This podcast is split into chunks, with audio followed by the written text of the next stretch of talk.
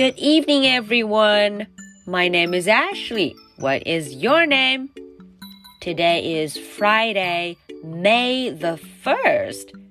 Are you ready for tonight's story? Let's do it. Henry and Mudge, the first book.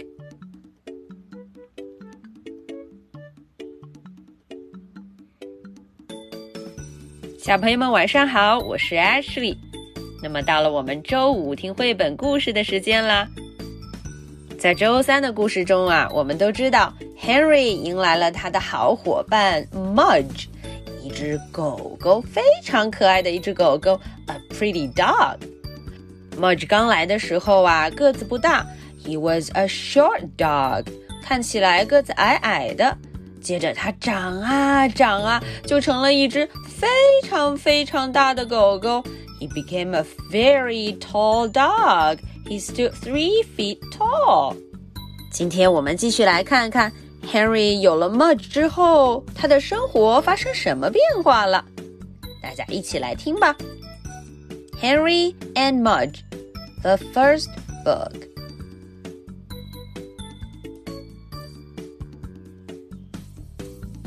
Henry used to walk to school alone.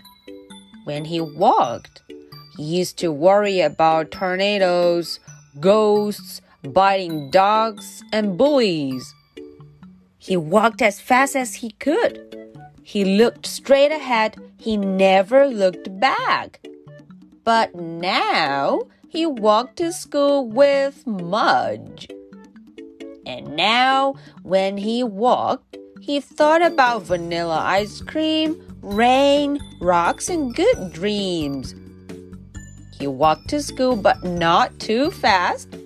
He walked to school and sometimes backward. He walked to school and patted Mudge's big head. Happy. Alright, so that was the English version. How do you feel about it? 我们刚才呀听了英文的内容，接下来我们瞧瞧，哎，Henry 有了这个 Mudge 之后， 究竟他的生活有什么变化呢？Henry used to walk to school alone。嗯，瞧瞧，以前呢，Henry 总是一个人去上学。Henry used to walk to school alone。他总是自己一个人去，而且 Henry 一路上还有很多要担心的事情。He worried about tornadoes, ghosts, biting dogs, and bullies. Oh no! Henry 这一路上他担心什么？Tornadoes，他会担心龙卷风。Tornadoes。Ghosts，他还会担心会不会有鬼怪？Ghosts。Biting dogs，哦，他还会担心会不会有咬人的狗狗？Biting dogs。嗯，他最担心的有可能就是 bullies，bullies，坏蛋会欺负他的坏孩子、坏大人，bullies。He walked as fast as he could。每一次啊，他都走得非常快。He looked straight ahead. He never looked back. 嗯，他呀，永远都是向前看，从来都不敢往后看。Never, never, never，从来都不哦。Never, never, never. But now he walked to school with Mudge. 哈哈，现在呀，他是跟着他的新朋友 Mudge 一块儿上学了，那事情一定就不一样了。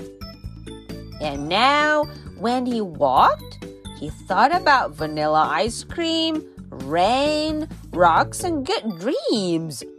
呜、哦，现在呀，大家看图片上，Henry 走路的样子都变了，特别开心。他走路的时候，去上学的路上，他会想什么？Vanilla ice cream。哇哦，香草冰淇淋，Vanilla ice cream. I like that.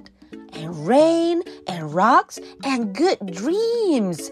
啊，他会想下雨的样子，rain。下雨的时候还会想 rocks，嗯，也许想想石头也不错。还会想一些美梦，good dreams，甜甜美美的梦呢。他完全变了个样子。He walked to school, but not too fast. 嗯， 他呀去学校的路上再也不用急匆匆的赶了，not too fast.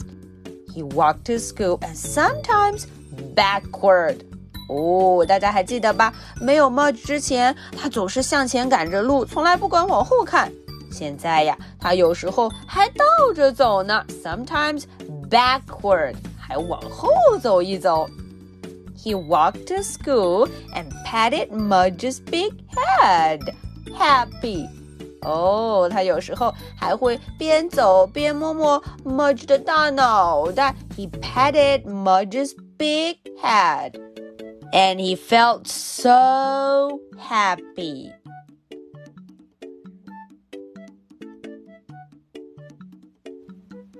All right, so that was the end for tonight's story.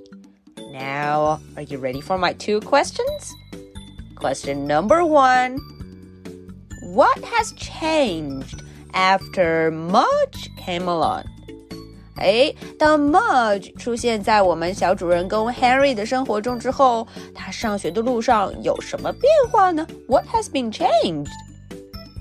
Question number two. Why do you think that Henry changed after he got Mudge? 这个问题问的是啊，有了 Mudge 之后，为什么 Harry 他的生活会有变化？他去上学的路上就和之前不一样了呢？Why？Okay, so this is the story for Friday, May the 1st. My name is Ashley. What is your name? So much for tonight. Good night. Bye.